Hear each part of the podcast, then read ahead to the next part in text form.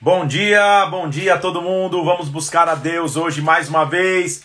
Vamos ler da Sua palavra, mergulhar na presença dEle através da Bíblia. Como é bom a gente estar junto nesse dia. Seja muito bem-vindo, todo mundo que está chegando aí. Estou vendo a galera aí, Leandro, a Leandra Talaia, Graziele, muitas pessoas chegando. Mariane, Magna, Silvana Ribeiro, tantas pessoas chegando, Sartório, Ana, acho que é, Ana, Renato Pena, vamos nessa! Mariela Borges, bom dia, Dani Abreu, bom dia, todo mundo que está escrevendo aí, Raíssa, tanta gente escrevendo, não dá para ler todo mundo, que Deus possa te abençoar. Vamos ter uma manhã, mais uma vez, de busca a Deus, de entendimento à Sua palavra. Vamos, primeiramente, orar para que Deus nos visite hoje? Vamos nessa, olha lá. Eu, minha colega de classe, estamos aqui, a Isabela, isso, a Mila, a Mila com a Isabela, elas ficam é, é, anotando tudo e acompanhando. Boa aula para todos nós. Vamos orar? Pai, que a tua presença venha sobre nós nessa manhã, que teu Espírito Santo nos traga revelação e discernimento na tua palavra, que nós possamos entender, meu Deus, e o Senhor nos dê sabedoria para que nós possamos mergulhar nos teus ensinamentos, Senhor, e aprendendo com a história, Senhor, tirar princípios ainda para os dias de hoje, Pai. Eu te louvo e te agradeço nesse dia, em nome do Senhor Jesus, em nome de Jesus Cristo. Amém, amém. Vamos nessa, gente. Sabe aquele dia que o, que o professor na, na, na escola, na faculdade, fala para você: hoje tem muita matéria? Esse é um daqueles dias que tem muita coisa. Então Deus vai nos dar graça, sabedoria, porque tem muita história acontecendo ao mesmo tempo e a gente vai, de alguma maneira, passar por cima, meio que um, que um highlight, meio que um, os melhores momentos de tudo, para a gente conseguir, para pelo menos você receber orientação. Que eu quero te dar parabéns. Nós estamos no 25 dia, ou seja, um quarto de nosso propósito já está cumprido. Estamos no 25 dia só que agora é hora de você se tornar um guerreiro e guerreira e não desistir no meio do caminho. Você já chegou até aqui. Então, se você está desde o começo, glória a Deus. Se você está chegando hoje, glória a Deus também. Vamos nessa aí, ó. Então, esse que vem tinha que ter uma provinha. Vai dar certo. Não, ninguém vai desmaiar, vai dar tudo certo. Vamos nessa então. Vamos mergulhar na presença, na palavra de Deus. Eu vou desativar comentários, como você já conhece, para a gente poder mergulhar junto aqui, estudar junto, que Deus vai falar conosco. Então, primeiramente, a gente terminou ontem lá, a gente está em primeira vez, é, vamos começar no capítulo 4. Recapitulando um pouquinho, capítulo 3 entra na história com maior força Salomão. Um homem que no momento de, de pedir a Deus algo, Deus o visita e, e, e, e libera para que ele possa pedir o que quisesse, e ele pede a Deus sabedoria. Muito importante, é entendimento. Ele diz assim: Eu não passo de uma criança, eu preciso de entendimento. Ou seja, ele mostra a sua pequenez, ele mostra o quanto era pequeno e pede que Deus o visite.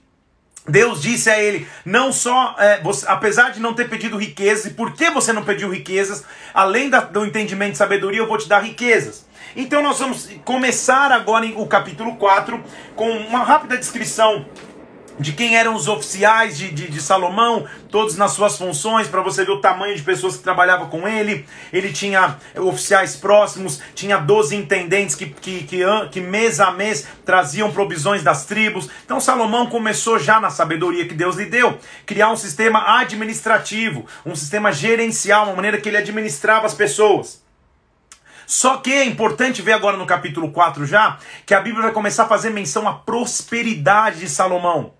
Então, o que, que nós vamos entender hoje nessa primeira parte aqui da nossa, da, da nossa reflexão bíblica? Uma das principais características que um líder tem que ter é sabedoria. Quando um líder tem sabedoria, a obra prospera. Quando um líder tem sabedoria, o povo avança. Quando um líder tem sabedoria, a, a, a nação vive em paz. O que, que eu estou dizendo a você? O que nós vamos ler agora, a partir de alguns capítulos aqui, são relatos de paz e prosperidade que até então Israel jamais tinha vivido. Desde que eles tinham entrado na terra prometida, esse vai ser o ápice, o momento de maior glória de Israel, sob o comando de um líder sábio como Salomão. Porque a sabedoria, quando um líder tem sabedoria, tudo prospera. Então, a sabedoria tem que ser uma vertente de um líder. O entendimento, a inteligência, o lidar com as pessoas. A gente vai ver tudo isso aqui com Salomão. Então, primeiro lugar, é, enxergue sabedoria nos teus líderes. Eu espero que você aqui de Brasília enxergue sabedoria no teu líder, no teu pastor, porque a sabedoria faz a obra avançar. A sabedoria faz as pessoas ficarem em paz. Então começa a dizer da, da, prosperidade que Salomão tinha no seu reino.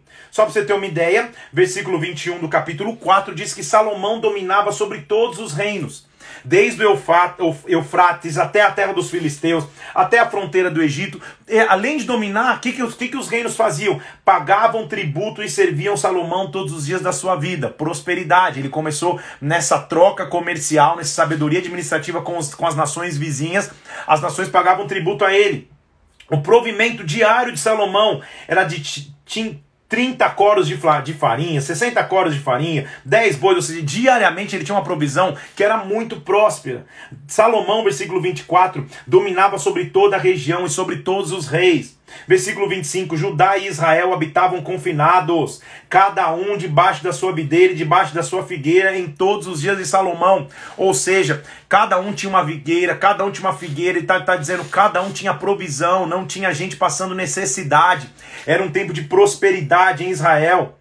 Salomão, sozinho, versículo 26, tinha 40 mil cavalos e 12 mil cavaleiros. Olha, olha o tamanho da prosperidade que ele tinha a prosperidade não vinha naturalmente, a, a, a prosperidade vinha baseado na sabedoria que ele tinha. Olha o que a Bíblia diz no capítulo 20, no capítulo 4, versículo 29.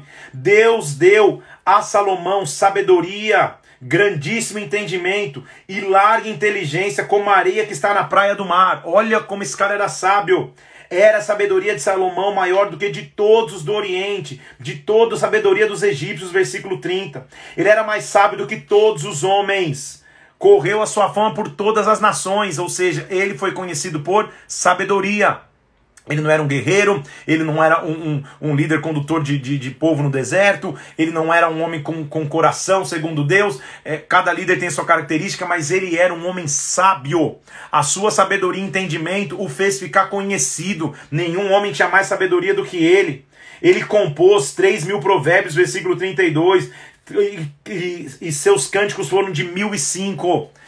Salomão foi um cara tão sábio que a gente não vai ouvir falar dele só aqui em Primeira Reis. A gente vai ver livros que ele escreveu. Ele é autor do livro de Provérbios, de Eclesiastes, de Cantares. Então ele, ele deixou um legado através de sua inteligência e sabedoria. Olha, olha só como ele. Como a sabedoria que eu estou dizendo, não é só sabedoria no agir, era conhecimento mesmo das coisas. Olha o versículo 33. Ele discorreu sobre todas as plantas, desde o cedro que está no Líbano até o isótopo que brota no muro. Ele falou sobre todos os animais, sobre as aves, sobre os répteis, sobre os peixes, ou seja, ele tinha conhecimentos de biologia, de botânica, de zoologia. De todos os povos vinha a gente ouvir da sabedoria de Salomão, versículo 34. Também enviados de todos os reis da terra tinham ouvido da sua sabedoria, ou seja, ele se tornou um referencial de sabedoria. Líder, a tua sabedoria vai ser o seu maior referencial. A tua sabedoria vai ser tua maior conquista. Um líder sábio é um líder que atrai pessoas ao seu redor. Um líder sábio é um líder que inspira as pessoas ao seu redor. Um líder sábio inspira as pessoas a avançar, ao passo que um líder tolo faz com que as pessoas comecem a abandonar. Isso é isso que a Bíblia está mostrando. Então a sabedoria é a vertente de um líder. Nós precisamos de sabedoria. Você precisa de sabedoria. Eu preciso de sabedoria. Nessa sabedoria, então, Salomão vai e faz é, um, um, uma aliança com o Irão. Lembra do Irão, que era o cara que tinha o rei de Tiro? Ele tinha mandado lá atrás madeira e cedro para Davi construir a casa dele. E daí então Davi entendeu que Deus o confirmava como rei. Ele, ele tinha se tornado um parceiro, um, um, um amigo de Davi. E Salomão continua com essa amizade, continua com esse legado. Só que Salomão era um cara. É, é, sábio também. Então ele não faz só amizade, mas ele faz um tratado comercial entre as nações. Porque ele diz assim: lembra que Davi quis edificar uma casa para o Senhor, Irão, mas ele não pôde, Deus não o permitiu, mas Deus disse a ele que o, que o descendente dele construiria. Então, agora eu quero, eu quero construir uma casa, então vamos fazer o seguinte: você tem acesso à madeira, inclusive o teu povo sabe lidar com madeira teu povo unido com o meu vai extrair madeira, você traz a madeira para mim, eu pago a você. Então ele começou a fazer tratado comercial. Então a gente vai começar a ver em Salomão princípios de diplomacia, como ele lidava com outros povos, como ele tratava comercialmente, comércio exterior, importação, exportação, tudo começa em Salomão, a sabedoria e inteligência que ele tinha. Então ele, ele entra em acordo com o Irão para que Irão possa fornecer materiais para ele e ele forneça a, alimentos e também ouro para Irão. Olha lá, só para você ver o acordo comercial dele, olha lá. Os meus servos, versículo 9 do capítulo 5. Meus servos levarão desde o Líbano a madeira, eu as farei conduzir em jangadas pelo mar, ao lugar que você me designar, eu vou levar. Então você também vai fazer a minha vontade, vai dar provisões para minha casa. Negócio entre os dois. Então, ele, Irão mandou a madeira, versículo 10. Salomão mandou trigo e sustento para a casa dele e azeite. Deu o Senhor sabedoria a Salomão, como havia prometido, e havia paz entre Irão e Salomão, e fizeram alianças. Então o que a gente vai começar a ver? A sabedoria fez com que Israel entrasse num tempo de prosperidade, mas além da prosperidade, de paz. A gente vai parar de ler por um tempo relatos de guerra, não tinha mais guerra, não tinha mais mão na espada, agora era outra coisa, agora eles estavam prontos para construir um templo. Então, lembra que esse desejo começou lá com Davi, Senhor, eu quero construir uma casa para ti, eu, eu, habito numa casa de madeira, como, como que a, a, tua arca habita numa tenda? Deus falou, porque você tem esse desejo, eu vou edificar tua casa para sempre, mas não é você que vai edificar, é o teu descendente. Então agora Salomão está querendo cumprir esse legado. E ele vai começar então a reunir e preparar Israel para construir um templo. Como? Com sabedoria gerencial e sabedoria administrativa um dos passos que ele tem que fazer, ele tem que colocar o povo para trabalhar forçosamente. Então já não era mais cada um trabalhando por si, agora o, o povo vai ser colocado em trabalhos forçados para que o templo seja levantado. Forçados não no sentido de escravidão, eles ganhavam pelo trabalho, mas eles eram obrigados a trabalhar. Como? Versículo 13 do capítulo 5. Formou o rei Salomão uma leva de trabalhadores de todo Israel, que se compunha de 30 mil homens eles os enviava ao Líbano, lembra, lembra que lá no Líbano eles iam buscar madeira? Eu os enviava ao Líbano, ao Líbano. Vamos ver, voltou? Tamo junto aí? Tamo junto? Aleluia! Só porque hoje tem bastante matéria, só me avisem se, se, se, se, se, tá, se tá boa a transmissão. Abri aqui um pouquinho, só para me avisar se tá tudo bem. Tinha dado pausado, mas tá tudo bem, né? Tá tudo bem. Obrigado, Mauro. O pessoal que tá avisando que tá tudo bem. Vou voltar aqui, vou travar os comentários. Vamos nessa.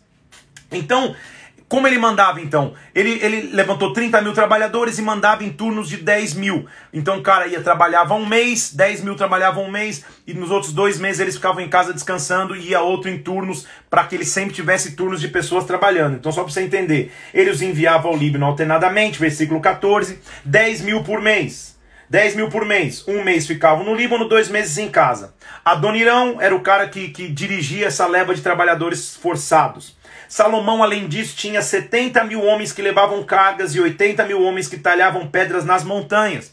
Ou seja, Salomão, como um líder sábio, um líder que inspirava pessoas, o líder tem que inspirar, e o líder inspira as pessoas a trabalhar também.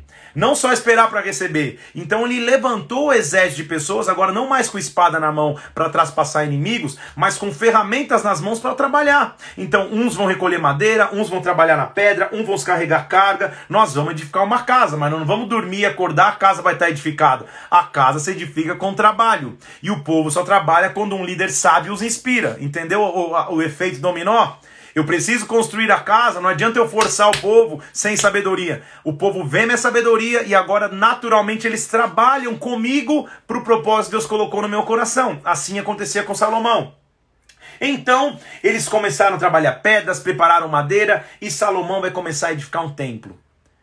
O templo de Salomão daria uma série de 252 lives porque o Templo de Salomão é algo majestoso, é algo de magnitude até então nunca vista, é a maior construção daquele tempo.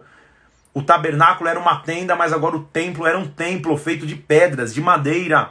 Era uma edificação, num tempo onde não havia arquitetura, não havia engenharia, não havia projetos para você fazer. Imagina a sabedoria para você edificar um templo.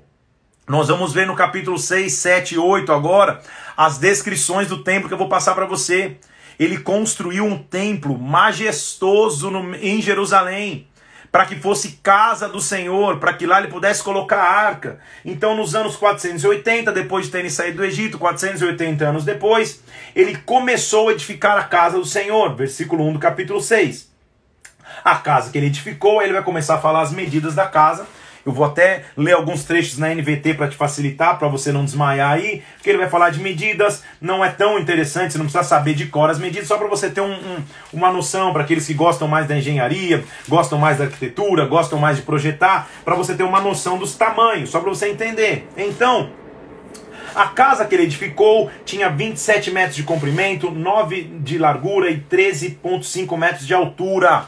Então era um negócio majestoso. O pórtico do templo vai começar a falar de medidas do andar de baixo, do andar de cima. Olha que interessante. Você entender o nível de sabedoria que Salomão tinha no versículo 7. A casa se edificava com pedras já preparadas nas, nas pedreiras, de maneira que nem martelo, nem machado, nem instrumento algum de ferro se ouvia na casa quando edificavam. Então, era, sabe a cultura do pré-moldado? Começou em Salomão. Eles edificavam nas pedreiras a pedra, chegava, na, chegava lá no, no, local do templo, no templo eles só encaixavam, não tinha, não tinha ferramenta, não, não havia barulho de ferramenta trabalhando no canteiro de obras. Olha que loucura isso. Olha que coisa sobrenatural, era um grande quebra-cabeça. Eles lavravam e trabalhavam a pedra antes na pedreira, só chegavam com a pedra e montava ali o Lego, montava, montava o quebra-cabeça para construir o templo. Olha que coisa impressionante. Se edificou a casa, versículo 9, arrematou, cobriu com um tabado de cedro. Então ele vai começar a edificar tudo isso.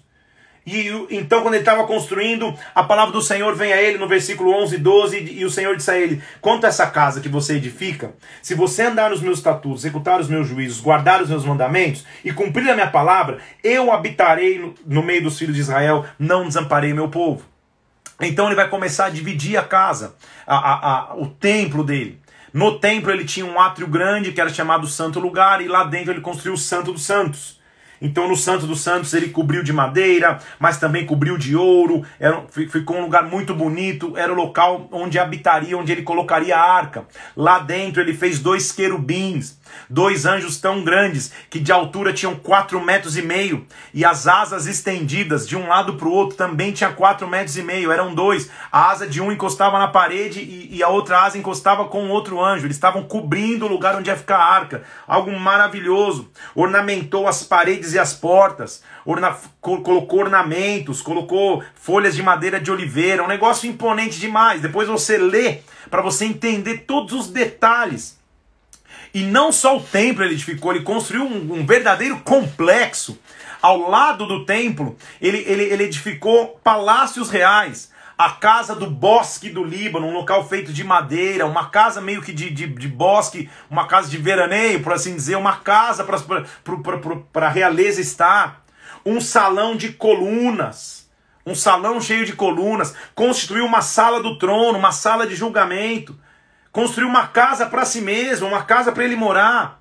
Colocou duas colunas na entrada do templo, colunas altas feitas de bronze. Quem fez foi Irão, inclusive. Com, que, que só a, a parte de cima, que a Bíblia chama de capitéis, eram todas trabalhadas, entalhadas, uma ligada à outra. É um, é um negócio é, majestoso. Vou mostrar para você aqui. Já vou tentar mostrar para você um desenho fez na frente o que ele chamou de mar de fundição, que era como uma bacia. Lembra que na porta do tabernáculo tinha uma bacia de bronze? Mas nem se compara, era uma bacia que cabia 42 mil litros de água para purificação, para lavar ali. A bacia era tão grande que para se encher ele teve que criar 10 pequenas bacias com rodinhas embaixo, tipo uns carrinhos, para transportar água e encher a bacia grande. Era um negócio, uma logística, um negócio absurdo que só poderia sair de um homem que tinha sabedoria diretamente guiada pelo Espírito.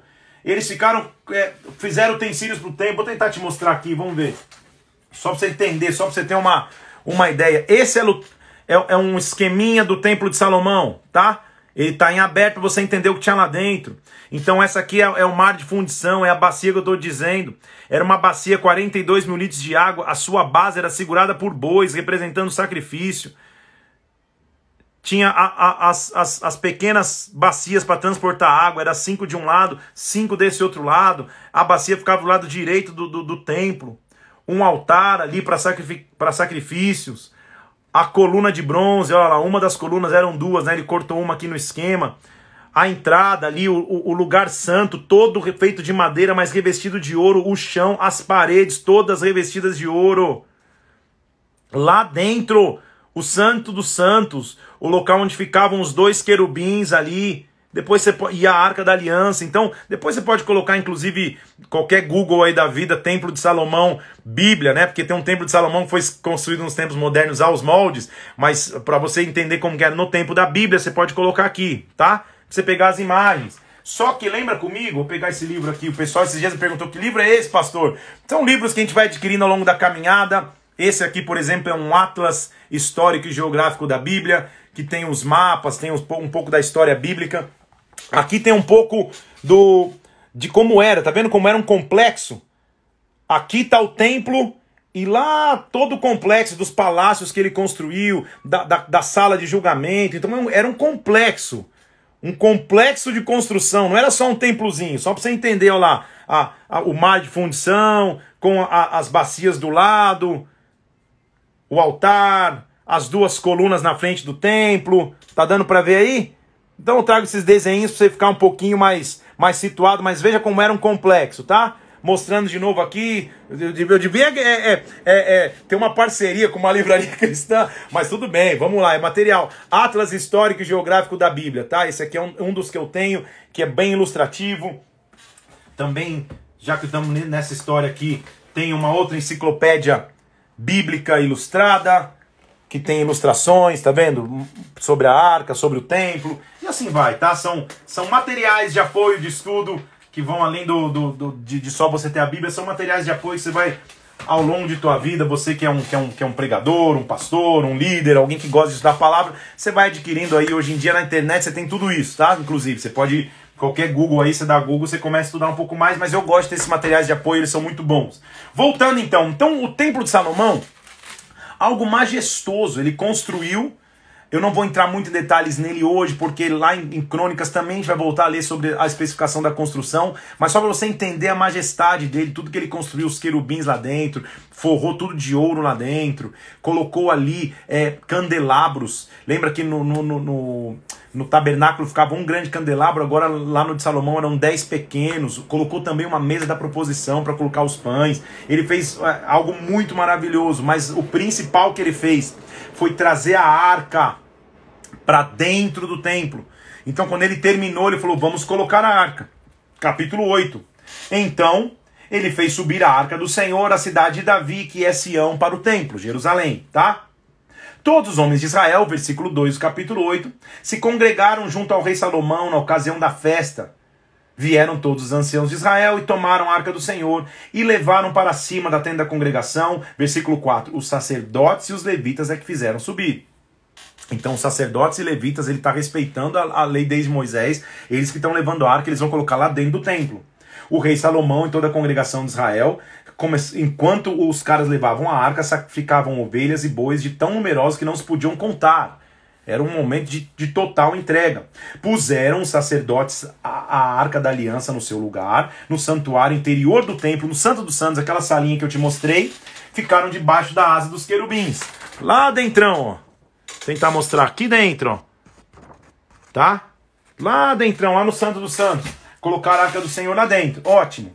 Nada havia na arca, aí houve uma mudança. Lembra que eu te mostrei a arquinha ontem? Agora já não tinha mais o pote do maná e a vara de Arão que floresceu. Agora só ficou na arca as tábuas que Moisés tinha colocado no Horebe as tábuas que ele tinha recebido. Os sacerdotes saíram e quando acabou, aí que é maravilha, hein? Eita, eles colocam a arca no santo lugar. Terminaram. Sete anos demorou essa construção, tá? Só para você entender, a Bíblia vai mostrar ali. Sete anos de construção de um negócio majestoso. Quando eles acabam de colocar a arca no santo dos santos, a Bíblia diz que quando os sacerdotes saíram do santuário, versículo 10, uma nuvem encheu a casa do Senhor, de maneira que os sacerdotes não podiam ficar de pé para ministrar por causa da nuvem da glória do Senhor que encher a casa. Então, quando eu concluo a obra, quando eu construo aquilo que Deus me pediu, eu coloco a arca no seu devido lugar, a nuvem de Deus invadiu de tal forma que os sacerdotes não conseguiam ficar. Não faz tempo que não tinha um registro desse, hein, em Israel, de Santíssimo, de Santo dos Santos. E Salomão fala ao povo: Deus tinha me declarado que ele habitaria em uma nuvem. em algumas traduções em trevas espessas ou numa nuvem grande, mas eu edifiquei uma casa para ele morar. E o meu rei me abençoou, então ele vai explicando isso. Agora, olha que lindo o que ele fala. Olha que lindo o que ele fala. Vou ler para você aqui. Vamos lá.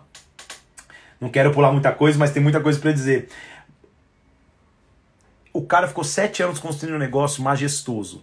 Ouro para tudo quanto é lado, madeira de cedro, madeira de oliveira, mas um negócio absurdo. Não dá nem para descrever. Quando ele termina, olha a frase que ele diz. Ele diz assim: Mas, de fato, versículo 27 do capítulo 8: Habitaria Deus na terra? Até os céus dos céus não podem contê-lo, quanto menos essa casa que eu edifiquei. Meu Deus do céu, que cara sábio é esse? Ele está dizendo assim, Senhor, tudo isso é lindo, é majestoso, é gigantesco. Mas se até o céu não consegue te conter, até parece que essa casa aqui, que é linda, é maravilhosa, sete anos de construção, até parece que é só nessa casa que o Senhor está contido. Salomão tinha o um entendimento que a casa representava a habitação de Deus, mas a casa por si só não era Deus como um todo, porque Deus não pode ser contido em lugar nenhum. Então hoje, quando nós vamos à igreja, a igreja é a representação da casa de Deus, da presença de Deus manifesta, a gente tem que estar na igreja. Mas Deus não está só na igreja, Ele está na tua casa, Ele está no teu trabalho, Ele está na tua família, Ele está em qualquer lugar que você estiver, amém? Só que isso não invalida o fato de você ter uma casa para ir cultuar. Isso é bíblico. Então ali, ele, Salomão diz assim, Senhor, por mais majestoso que isso seja, seja, eu sei que o Senhor não pode habitar só nessa casa. Então atenta, Senhor, para a nossa oração. Versículo 28 do capítulo 8. Atenta para a nossa oração, para que os teus olhos estejam abertos de dia e de noite, para que o Senhor escute o clamor que se faz nesse lugar. Então a casa virou um lugar de clamor. E ele começa a elencar várias, várias possibilidades. Senhor, se o teu povo pecar, escuta a oração que se fizer aqui. Se o, se o estrangeiro pecar, escuta a oração que fizer aqui. Perdoa os nossos pecados. Ouve da tua habitação, Pai. Versículo 43. Ouve tu nos céus, lugar da tua habitação. Faz o que o estrangeiro te pedir, ou seja, Senhor, escuta a oração que foi feita nesse lugar, Pai, escuta. Então ali se torna um lugar de clamor. Aquela casa se torna um lugar de clamor. Essa tradição está até hoje em Israel. O Muro das Lamentações, quando você vai em Jerusalém, entende-se que é um remanescente original de quando Salomão construiu o templo. Por isso que é um local tão sagrado e um local de clamor até hoje, porque entende que de lá Deus escuta o clamor. É só para que você entenda o porquê daquele muro, tá? Nós entendemos a, a, validade histórica e até espiritual daquele local, mas nós sabemos que não é só lá que Deus escuta o nosso clamor, tá? Só para que você entenda. Mas é, mas ali é um lugar muito importante justamente por causa disso. Então ele ora, abençoa todo o povo e diz: "Bendito seja o Deus", versículo 56 do capítulo 8. Bendito, bendito seja o Senhor que deu repouso a Israel Israel. Bendito seja o Senhor que nos deu descanso e cumpriu tudo, nenhuma palavra falhou de tudo que ele prometeu a Moisés. Ele termina a solenidade, sacrifica tanto, era tanto sacrifício que no altar que tinha ali não dava para ele sacrificar, eles sacrificar até no pátio. A Bíblia diz de tantos sacrifícios que eles fizeram naquele dia. Ele celebra duplamente a festa dos tabernáculos. Ao invés de sete dias, ele celebra por 14 dias. O povo volta para casa contente, porque Deus tinha cumprido o que tinha feito. Aleluia! Tá tudo maravilhoso, nem parece a mesma nação que tinha vivido tantas loucuras antes de uma figura de um líder tão forte, lá no tempo de juízes, uma nação que lutou tanto contra Israel, a sabedoria agora estava conduzindo a nação. Deus faz uma aliança com o Senhor, com, com, com, com, com Salomão, e uma aliança importante, porque olha o que ele diz: Salomão, se você andar de acordo com o que andou Davi, capítulo 4, capítulo 9, versículo 4, perdão, eu vou confirmar o teu trono sobre Israel. Agora, Salomão, se você se desviar de mim e você servir a outros deuses, eu vou eliminar Israel da terra que eu lhe dei. E o povo vai olhar para o templo e falar: Poxa, por que, que o Senhor fez isso? Vai ser só resquício do templo. Aí você imagina comigo, é óbvio que isso não vai acontecer, né? Salomão, um cara tão sábio, não é possível que, que Israel vai se desviar do Senhor. Aguarde e verás. Muito bem. Capítulo 10 começa a mostrar a, a, a importância que Salomão dava para diplomacia, inclusive, como ele era um diplomata, como ele sabia lidar contra as nações. Porque uma rainha de Sabá, que é o atual Iêmen, 2 mil quilômetros de distância de Jerusalém, viaja até Jerusalém. Não tinha avião, não, meu querido. Ele, ela viaja, não sei nem quanto tempo ela demorou para viajar. Com provisão, com, com, com, com presentes para dar a Salomão, só porque ela tinha escutado 2 mil km de distância da sabedoria de Salomão. Ela tinha escutado quanto era sábio, a rainha de Sabá. É, a Bíblia registra esse momento, porque quando a rainha chega com perguntas, a Bíblia diz que ela veio com enigmas, com perguntas difíceis, versículo 1 do capítulo 10. A rainha de Sabá ouviu a fama de Salomão, com respeito ao nome do, do Senhor, veio prová-lo com perguntas difíceis. Mas, versículo 2, não houve, versículo 3, não houve resposta para as perguntas que fosse profunda demais para explicar. Quando a rainha de Sabá viu toda a majestade, o reino, as vestes que o pessoal usava, o que eles comiam e a sabedoria de Salomão, a Bíblia diz que ela ficou fora de si. Então, quando você está diante de alguém que é sábio, que está fluindo no seu rio, pregando a palavra, ministrando alguém, é, aconselhando alguém, a, a, tua impressão é meio que ficar fora de si, fica extasiado, porque você está diante de alguém que está sendo movido pela sabedoria. Então a tua maior admiração como líder, e esse tem que ser o teu legado, esse na verdade é a minha oração, Senhor, que as pessoas ao conviverem comigo ministerialmente fiquem extasiados, não comigo, mas pela sabedoria que o Senhor possa me dar para que eu possa trans, transmitir o teu, a, tua, a tua presença. Então que elas não fiquem extasiadas com a minha voz maravilhosa, que elas não fiquem extasiadas com a minha eloquência sensacional, humana, mas que elas fiquem extasiadas com a sabedoria de Deus através da minha vida. É isso você tem que, é, essa tem que ser a tua oração. Então a, a rainha de Sabá ficou extasiada, ela falou: Meu Deus. E agora não é só no ministério. Imagina você quando, quando, quando, um, quando um empreendedor for. Você conduzindo uma reunião, um board meeting, é, reunião de planejamento financeiro, as pessoas falam, cara, que sabedoria desse cara. Imagina você quando Deus colocar em posição de destaque nas artes, na política, no, no, no mundo natural, quando Deus colocar em, saber, em, em, posições de destaque, você for, for destacado pela sabedoria, as pessoas ficarem admiradas, porque Deus tem uma sabedoria além do natural. Isso é a sabedoria que estava em Salomão. Então a rainha de Sabá deu a ele muito presentes, deu a ele muitas coisas, e, e, e é, foi só um registro de como ele era admirado até pelos reis ao seu redor. A Bíblia vai tentar descrever no capítulo 10, a partir do versículo 14, qual era a, a, o tamanho da riqueza de Salomão. Tipo, é, nunca teve um cara tão rico e nunca mais vai ter porque ele pediu sabedoria, ele ganhou riqueza, porque a sabedoria o deu riqueza. Só para você entender, o peso do ouro que ele, que ele, que ele, que ele tinha anualmente, anualmente, que você adicionava na sua riqueza em peso de ouro, era, era 23 toneladas de ouro anualmente, ele ficava mais rico, 23 toneladas. Além de tudo que ele tinha. Ele, ele tinha tanto ouro que ele não sabia mais o que fazer com ouro. Versículo 16, ele mandou até fazer escudo de ouro. Mandou fazer escudo de ouro e colocou na casa do bosque do Líbano. Mandou fazer um trono de marfim, versículo 18, cobriu de ouro. O, o, o trono tinha seis degraus, era um negócio maravilhoso. É, é, o negócio era tão grande que naquela época, a Bíblia diz, olha só, é, todas as taças que serviu o rei, versículo 21, eram de ouro. Não tinha nada de prata, porque naquele tempo de Salomão não tinha a prata não tinha valor nenhum, ou seja, se é de prata é lixo, tem que ser de ouro. Só você entender o tamanho da riqueza que Deus deu a Salomão. Assim, versículo 23, o rei Salomão excedeu a todos os reis do mundo, tanto em riqueza como em sabedoria. Todo mundo, versículo 24, procurava ir ter com ele para ouvir da sabedoria que Deus tinha colocado no seu coração. O cara era sábio demais. Salomão tinha muita sabedoria e riqueza. Salomão juntou os carros, cavaleiros, tinha 1.400 carros, 12 mil cavaleiros, distribuiu cidades para carros em Jerusalém. Foi um tempo de paz, prosperidade, cada um tinha sua provisão. Salomão foi um líder muito sábio. Mas em Salomão nós temos que aprender algo que eu quero que você entenda e registre como a tua frase do dia. Não importa somente como você começa, importa também como você vai terminar. Em Deus não importa somente como você inicia, importante saber como você vai terminar. Então não venha você com um ano de ministério, com um ano à frente de, de, de, um trabalho, com um ano frequentando uma igreja, achar que você já sabe tudo. Não, já sei. É, tenho dois anos que eu prego, tenho 180 milhões de seguidores no Insta. Eu sou o cara. Importa para mim o que você vai estar tá fazendo daqui a 20 anos, que você vai estar tá fazendo daqui a 40 anos, que você vai estar tá fazendo daqui a 60 anos.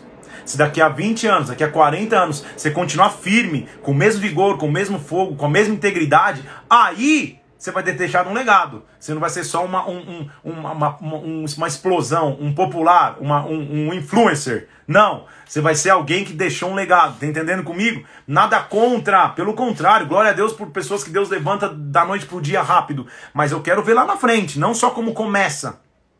Porque Salomão, um cara sábio demais levou Israel um tempo de riqueza e de sabedoria como jamais existiu. Mas, na sua velhice, a gente vai ver que todo homem e toda mulher tem um ponto fraco.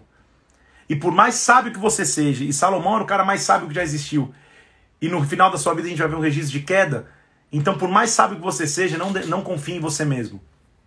Confia sempre em Deus, para que as tuas fraquezas não te derrubem, para que as tuas fraquezas não te ponham ao chão. Então cuidado como você começa, mas mais cuidado ainda como você termina. Escreve uma história de honra, de zelo. Por isso é maravilhoso a gente estar tá num ministério que, que tem 20 anos de existência. Que a maioria dos líderes hoje que estão se levantando, é, ou, ou, ou que, que, conduzem nosso ministério, os pastores, os pastores à frente das igrejas, o nosso apóstolo, são homens que estão há pelo menos 20 anos a, a, a, na vida ministerial. Eles têm que ter uma validade, eles têm que ter um valor. A nova geração que está subindo tem que continuar respeitando e dizer assim: opa, eu estou debaixo de um líder aqui que tem 20 anos de caminhada com Deus, 20 anos de vida ministerial íntegra, que está construindo algo. Vai ter mais 20, mais 20, mais 20, mas eu tenho que saber que a minha força se adiciona a dele, não despreza a dele. Tudo bem? Isso que é importante. Então, Salomão, a gente vai ver ele começando a se atrapalhar. E aí você vai falar: Salomão, você é um cara tão sábio, como você foi entrar numa dessa? Olha o que a Bíblia registra. Além da filha de Faraó, Salomão tomou algumas mulheres estrangeiras como esposa. Só que se algumas, o autor é, ele, ele, é, ele é gentil ao dizer algumas, porque olha o número de mulheres que Salomão tem. Salomão, você era um cara tão sábio, como você entrou numa dessas? Versículo 2.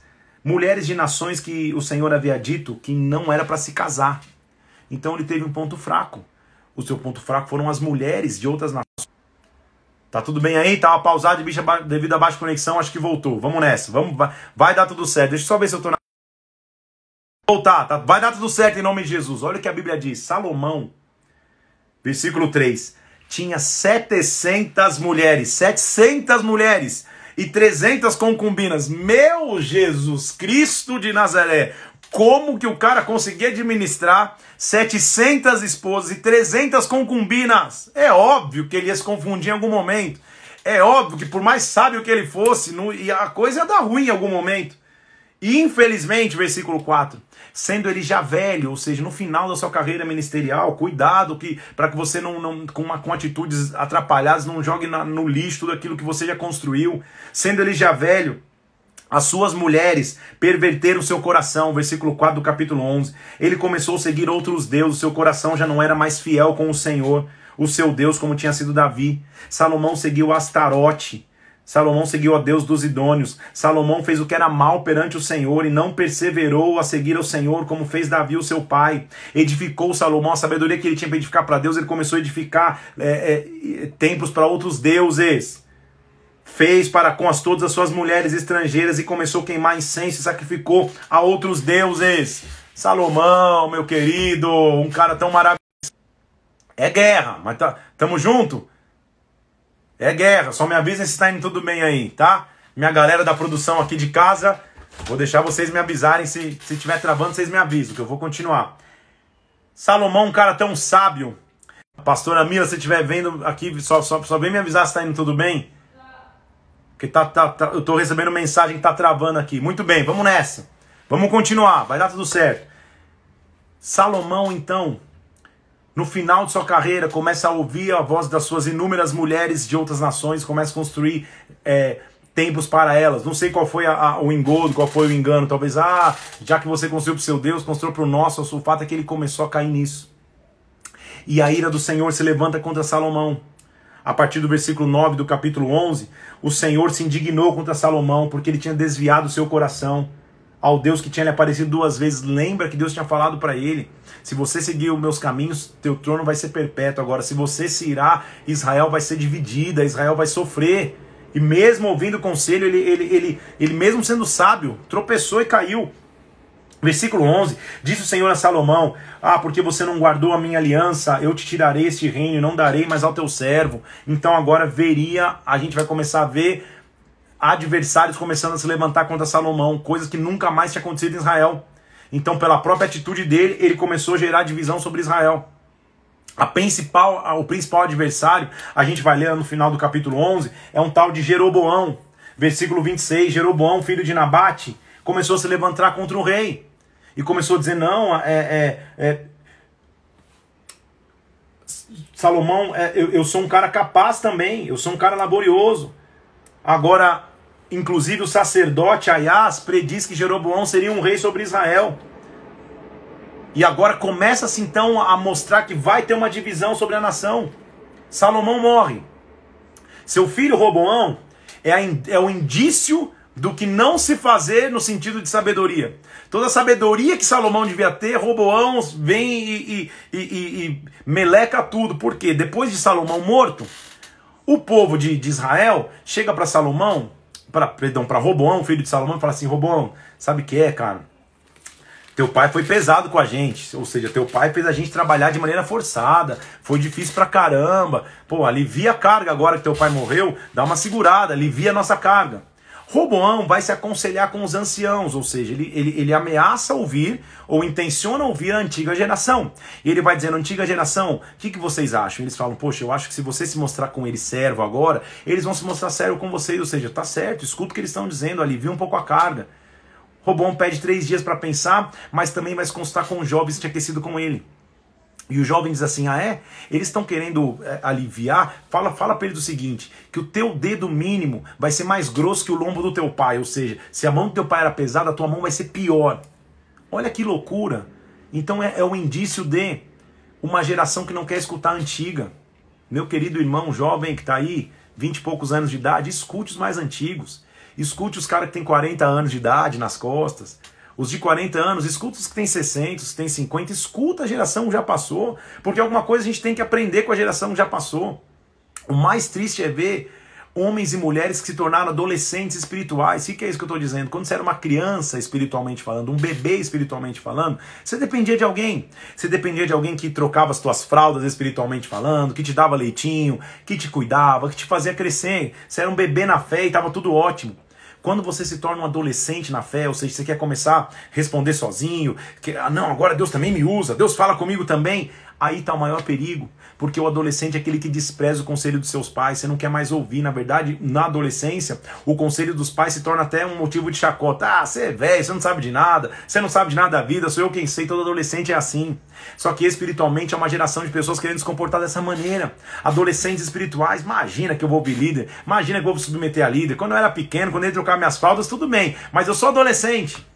Adolescente espiritual é assim. Aí quando o cerco aperta, quando a coisa pega, quando o endemoniado cai, quando a crise bate, quando o casamento é o caso acabando, aí você corre atrás do líder. Porque você é adolescente, você acha que é responsável, mas não é. É assim que acontece com os adolescentes espirituais. Roboão está se comportando dessa maneira. Os anciãos de Israel estão falando assim, cara, alivia a carga aí, senão, senão o povo não vai ser teu servo. Os amigos dele, adolescentes espirituais igual ele, falam, imagina, aumenta a carga. Fala que se teu pai foi pesado, você vai ser 10 mil vezes mais pesado. Sabe o que acontece? Quando Roboão escuta o conselho dos jovens, lá no capítulo 12, a partir do versículo 16, quando o povo de Israel escuta isso, que a carga ia pesar, o reino se divide. E agora nós vamos entrar numa era em Israel do reino dividido. Se você já ouviu falar do reino dividido, se você está numa prova de diaconia, alguém te pergunta o que foi o reino dividido de Israel, não fala, não, amarro em nome de Jesus, o reino jamais se dividirá. Não adianta você profetizar isso, não. Já foi dividido, isso é história, tá? O reino foi dividido lá no passado, só para você entender, depois a gente vai entender a história toda. Então o reino se divide. Dez tribos por um lado, uma tribo, na verdade, representando duas para o outro. Então o reino começa a se dividir entre reino do norte e reino do sul, a gente vai entrar mais a fundo isso. Mas a gente vai ver então que dez tribos seguem um rei, e agora as outras duas tribos, ou uma só representada como o nome de Judá, vai seguir o rei Roboão. Então Roboão fica com, com, com uma tribo só, até por misericórdia, Deus diz, porque diz que o reino de, de Davi jamais vai deixar de existir. Mas agora a gente vai começar a ler e vai, vai até começar a se tornar um pouco mais complicado a tua leitura porque você vai ter que entender que ele está falando de dois reinos ao mesmo tempo. A hora ele vai guardar tempo para falar do, do, reino de Israel e a hora ele vai guardar tempo do reino de Judá. Então agora, quando você escutar falar de Israel, você não está escutando falar de uma nação só. Você está escutando falar de dez tribos. Judá está escutando falar das outras tribos, entendeu? Então, por mais difícil que seja, vai ser, vai ser tranquilo de você ler, mas aí você vai começar a entender, tá? Então as tribos se dividem. Roboão quer até guerrear contra essas tribos, mas Deus proíbe falar: não, fui eu que consenti. É, é, tá, tá em mim isso. Só que então agora a gente vai ter Roboão liderando a tribo de Judá, e Jeroboão, podia ser nomes diferentes um pouquinho, só para não te complicar, mas Roboão, na tribo de Judá, filho de Salomão, e Jeroboão, que não era da tribo, não era filho de Salomão, não tinha nada a ver, ele liderando Israel. Então a gente vai ter Israel liderada por um rei, Judá liderada por outro rei. A gente vai começar a ver predominantemente os reis de Israel fazendo o que era mal aos olhos do Senhor, e a maioria dos reis de Judá também. Tá? Então a gente vai começar a ler o, o, o começo dessa divisão. Tem até aqui para você entender. Algumas Bíblias têm, eu tirei uma, uma cópia da, da, da, da página da minha, mas isso também se encontra facilmente. Uma divisão ó, de como se tornaram os reis de Israel e de Judá. Começou aqui, tá? Ó, Roboão e Jeroboão. O reino se dividiu então entre Judá e Israel. Roboão e Jeroboão. Tá? Aí Abias, aí começa todos os reis. A gente vai começar a falar deles, tá?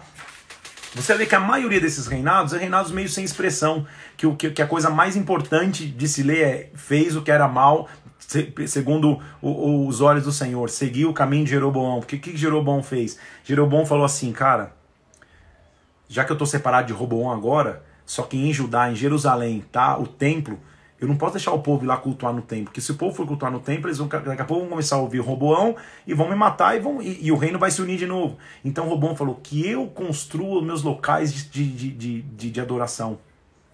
E como a história se repete, sabe o que Roboão faz? Jeroboão faz? Ele edifica dois bezerros de ouro, coloca um em cada cidade e começa a achar, constitui sacerdotes que não eram da tribo dos levitas, começa a desvirtuar o caminho, começa a se desvirtuar totalmente um profeta tenta alertá-lo, o alerta, e aí a gente começa a ver uma sequência de reis, tanto em Judá como em Israel, já não seguindo a sabedoria, já se desvirtuando de Deus. Então, só para a gente entender, tá? Jeroboão reina por um tempo, faz o que era errado, enquanto Roboão estava tava reinando em Judá.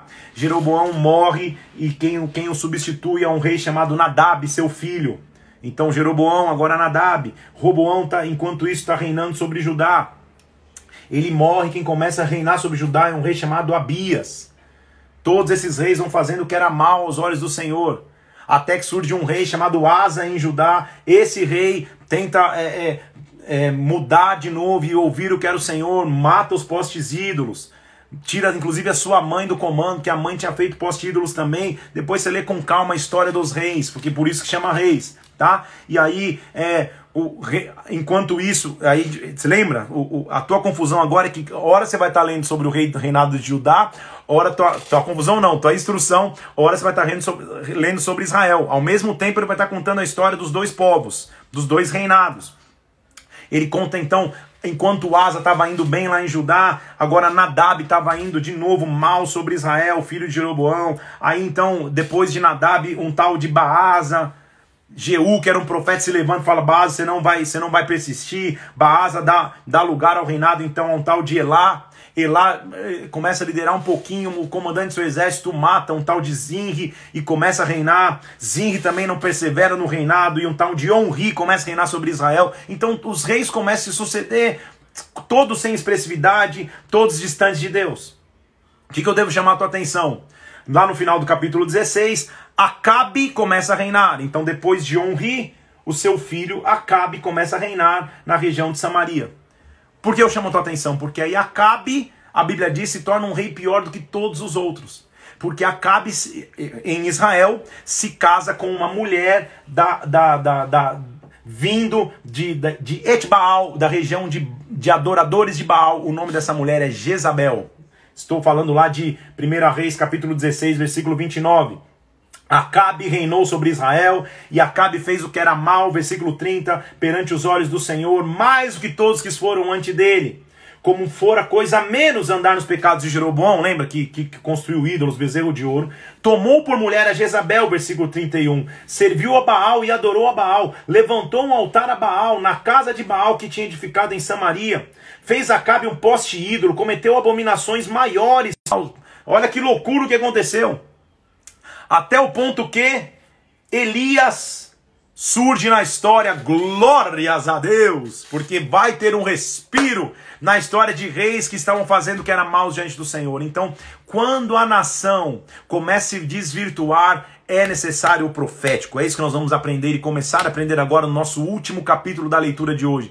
Quando a nação está de novo degringolando, depois de um tempo de sabedoria, de paz, de prosperidade, quando a nação começa a se dividir, quando a nação está num tempo é, é, de, de, de, de, de imoralidade material, de imoralidade espiritual, de imoralidade de culto, Deus vai começar a levantar um profeta. Aleluia! Então, capítulo 17, surge um profeta que diz assim: agora o indício do Senhor é que vai, não vai mais chover vai entrar seca. Esse profeta chamado Elias vai se esconder, inclusive, num ribeiro chamado Querite. No Querite, ele começa a ser alimentado por corvos, até que um ponto o próprio ribeiro do Querite seca. E Deus diz para ele: vai para a cidade que eu vou te mostrar, para um local chamado Sarepta. Lá você vai ser sustentado por uma viúva. Ele chega para ser sustentado pela viúva. A viúva diz para ele: Cara, eu não tenho nada. Você pediu para mim um bolo, eu não tenho nada. Eu tô pegando um pouquinho da farinha que eu tenho. Eu tenho um pouquinho da, da farinha que eu tenho aqui sobre, sobre, mim e vou morrer meu filho. Ele diz: Não, nós vamos comer, não vai faltar azeite, não vai faltar farinha. E realmente, versículo 16: da, da, da panela a farinha não se acabou, o azeite não faltou. O filho da mulher adoece e a, a, o filho morrendo, para mim, a figura espiritual de que a continuidade estava morrendo sobre Israel. Mas aí Elias, um profeta, vai lá, ora pelo menino e o menino revive. Então termina o capítulo 20, 17, no versículo 24. A mulher diz para Elias: Nisto eu conheço que agora tu és homem de Deus, que a palavra do Senhor na tua boca é uma verdade. Baixa conexão. Agora vai começar um período onde o profético vai mostrar que há um respiro sobre Israel onde o profético vai mostrar que há esperança sobre Israel. Então, meus queridos irmãos, como é maravilhoso ver que quando a nação está começando a se degringolar, quando a nação está começando a se perder, um é maravilhoso. Tá dando várias pausas e travando hoje aqui. Alguns problemas de conexão, mas eu, eu espero que você tenha recebido muito de Deus hoje e entendido que por mais sabedoria que alguém possa ter, eu tenho que olhar para as minhas áreas fracas, para não só começar bem, terminar bem também. Não importa como começa, importa como termina. E quando a nação está começando a degringolar, Deus vai levantar um profeta. Amanhã, então, nós vamos voltar à nossa leitura para entendermos o que um profeta faz diferença numa nação. Terminamos hoje aqui com a nação em seca, com o azeite quase ameaçando acabar, mas ao invés da continuidade morrer, o profeta ressuscita a próxima geração. Dependa do profético, porque o profético é o que nos faz avançar. Amém? Uh, muita matéria hoje. Hoje foi um atropelo de caminhão juntamente com um trem. Tá vivo aí? Digam um aleluia. Conseguiu acompanhar? Digam glória a Deus. Essa, essa live de leitura bíblica, meu querido irmão, ela é o apoio, ela é o suporte para tua leitura, tudo bem? Não é só para você ler e achar que com, com essa live você vai redimir todas as suas dúvidas. De jeito nenhum, a live ela vai te ajudar. Então agora, meu desafio a você, se você já leu os 14 capítulos de hoje, leia de novo. Lê toda a história de novo, vê, toda a sabedoria de Salomão, a construção do templo que ele fez, como ele mostrou para outros povos que ele era, que ele era é, sábio, mas também como no final de sua trajetória ele ouviu a voz das 700 mulheres e 300 concubinas e se desvirtuou. E depois de ter, de, de ter caído, como que Israel entrou em divisão, como que Israel se dividiu, como que Israel caiu, como um rei após o outro foi totalmente sem expressão, de um rei totalmente expressivo como Salomão, agora há um rei, é, tota, a, reis que totalmente sem, sem, sem expressividade, porque são reis que se afastam de Deus, mas principalmente como Deus tinha um plano de ação e o profeta agora vai se levantar sobre Israel. Um profeta vai se levantar em Israel. Deus é maravilhoso, porque o profético vai representar a ressurreição. Que o profético ressuscite os teus sonhos, que o, que o profético ressuscite tua caminhada e que você entenda que a frase de hoje é essa: não importa tanto como começa, importa como termina, tá? Importa como termina.